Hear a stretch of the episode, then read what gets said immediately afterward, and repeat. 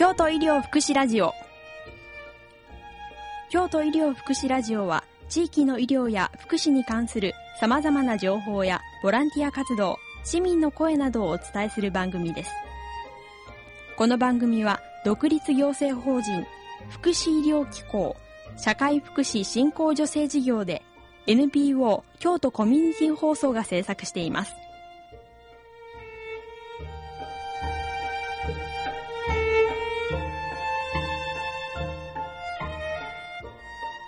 こんにちは。京都医療福祉ラジオ時岡浩二です。今日は、えー、こういうお客様に電話でお話をお聞きします。京都福祉サービス協会、えー、林道也さんです。よろしくお願いいたします林さん。よろしくお願いします。えー、林さんはですね、えー、はい、京都市修徳地域包括支援センターで、えーまあ、社会福祉士としてもですねあの仕事をされているんですが、はい。えー、今日はですね、あのまあ、今度2012年の2月19日にあの高齢者ケアフォーラム、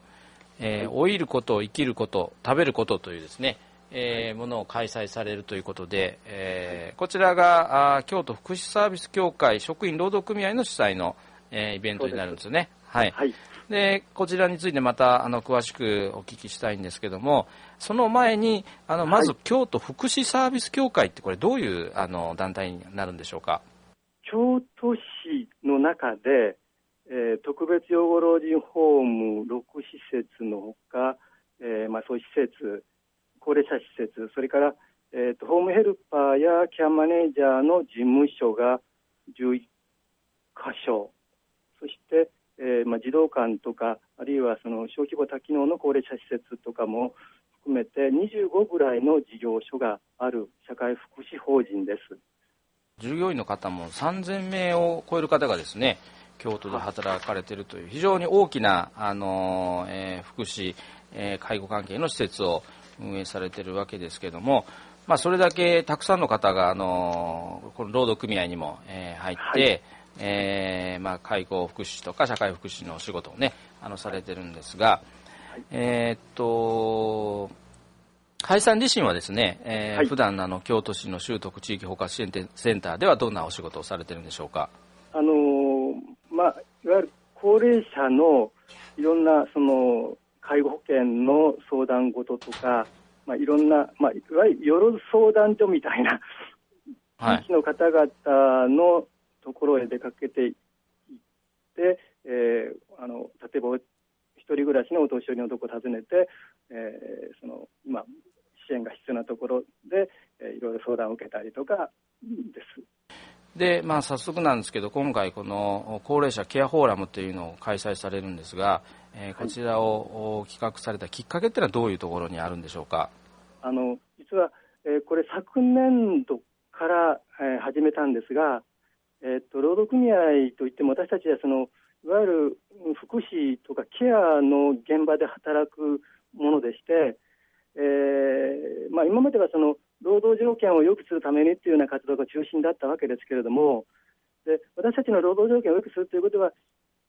すなわちいいケアをするということが一番中心にありまして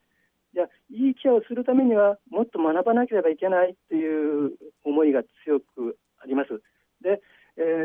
年第1回はですね特にその特別養護老人ホームの職員が中心になって、えー、っと看取りケアについて考えようというので、えー、昨年度勉強しました。で、えー、今年度それに引き続いてそれをさらに深めていこうというのがあの狙いです。でしかもあのこれはと、私たちのその法人とか労働組合の中だけではなくて、広くあの市民、地域の皆さんと一緒に考えていこうということで、えー、こういうふうにあの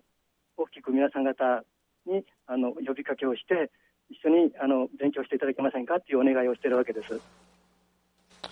あのまあ、こちらのシンポジウムの中でも、はい、まあ、老いること、生きること、えーはい、それからあ食べることということですね。はい。はい、やはりあの今あ、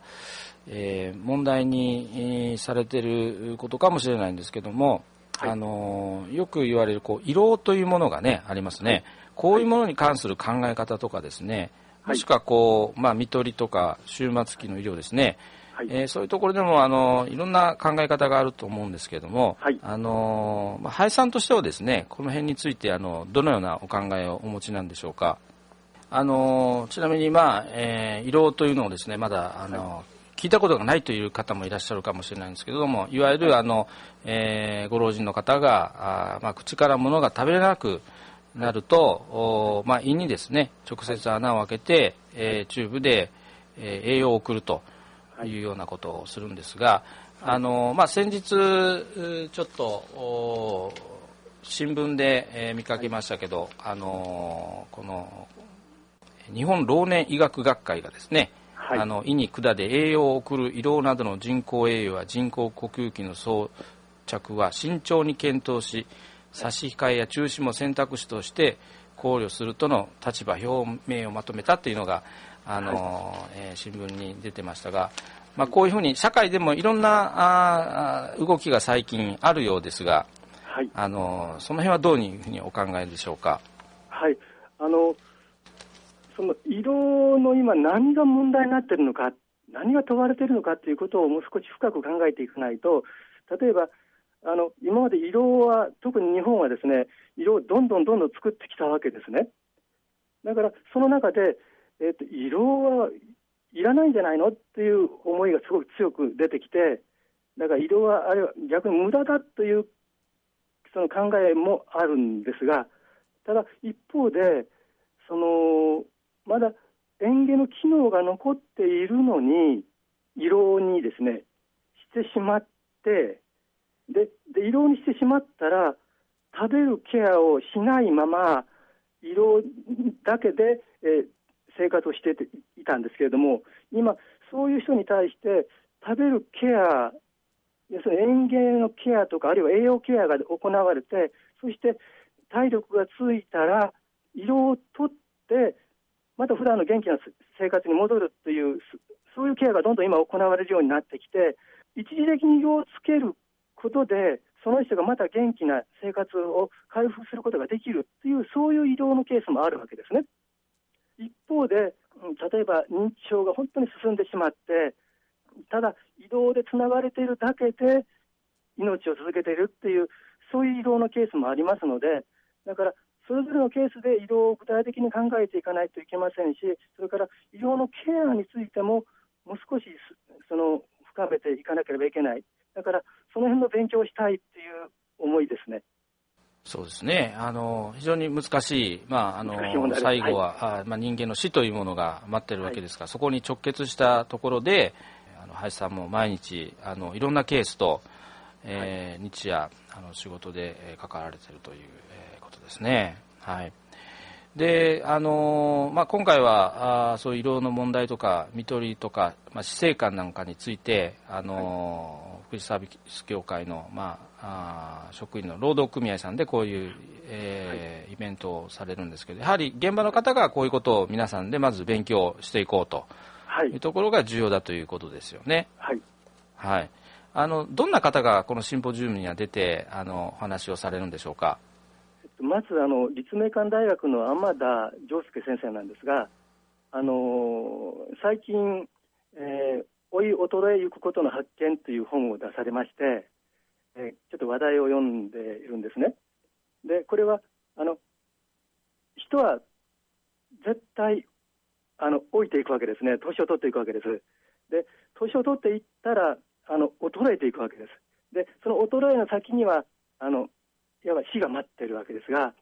えっと、その現代を生きる私たちにはですね、老い衰えてから死ぬまでのその年月がかなり長いっていうことなんです。で、だから誰しも衰えて、その、えー、体が思うようにならないで、誰かのケアを受けながら、その生活する年月が長くなったこの現代という、そこをきちっと見つめていこうという、う本なんですね。はい。はい。あと、あの、それが一人ですね。なるほどね。はい。はい。あとお二人いらっしゃいますね。はい、はい、そうで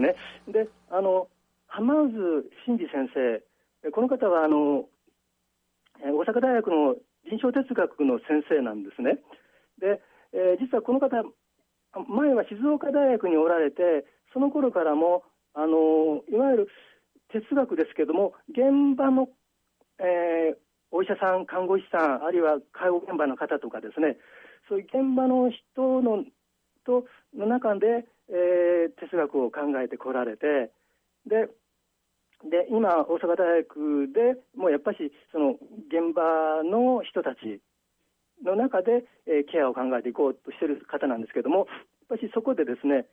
今どうしてもその死生観をきちっと問わなければいけない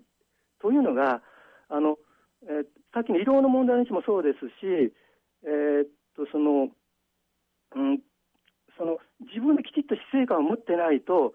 社会の流れの中で、えー、自分自身の生き死にが決められてしまうという危機感があるんですね。だから自分がどう生きてどう死ぬか、まあ、逆に言えばどういうふうに死にたいかということをきちっと考えて今の生きることを考えるということがすごく大事ではないかというふうに私たちは考えて浜森先生にこの辺のことを語ってほしいなと思っています。はい。それからもう一人、あの荒金秀樹先生、あのこの方はですね、えー、愛生会山科病院で、えー、消化器外科の部長をされている方なんですが、あの病院の中で栄養サポートチーム、いわゆる NST っていうんですが、を作って、その中心におられる方なんですがね、あのいわゆるうんと胃ろうにするかしないかの時に、きちっとそのその前にですね、検討をまずするんですね。で、さらに、じゃあ、胃ろうにした場合なんですけど、胃ろうにした後、その胃ろうにするけれども、口から食べるケアをとことんされるわけです。で、そういうケアっていうのは、あの、いろんな人がチームで関わっていって、だから、胃ろうにした後もですね、そのケアによって、えー、その体力を回復して胃ろうを取って、えー、胃ろうがなくてもいいような、そういうケアををするというあの実践をあの京都の中で先進的にやってる病院、やってる先生なんです。でまあ、その人からあの今の医療の、えー、課題をあの学ぼうということです。はい。あのこういろんな方のお話が一度に聞けます、えー、第2回高齢者ケアフォーラム、はい、テーマ「老いること生きること食べること」はですね、えー、2012年2月19日日曜日の、えー、9時半から12時、えー、キャンパスプラザ京都の方で開催されます、はい、えー、こちら会費、えー、300円ですね、はい、はい、定員は170名となってますがあの、当日も申し込みなしで行ってもいいということですね。はい、はい、あの実はあの事前予約を取っていませんので、はい。えー、9時に受付開始で9時半にフォーラムが開始されますので、はいえー、っともういわゆる先着順で先着順で、えー、お席についていただくということになっておりますので、はい、9時からということですね。はい。お問い合わせ先は090-5366-1497京都福祉サービス協会職員の林さんまでよろしくお願いしますと。今日は、えー、京都市修徳地域包括支援ター社会福祉士の林道也さんに、えー、お話をお聞きしました。当日は司会もされると。はい、えー、林さん今日はどうもありがとうございました。こちらこそどうもありがとうございました。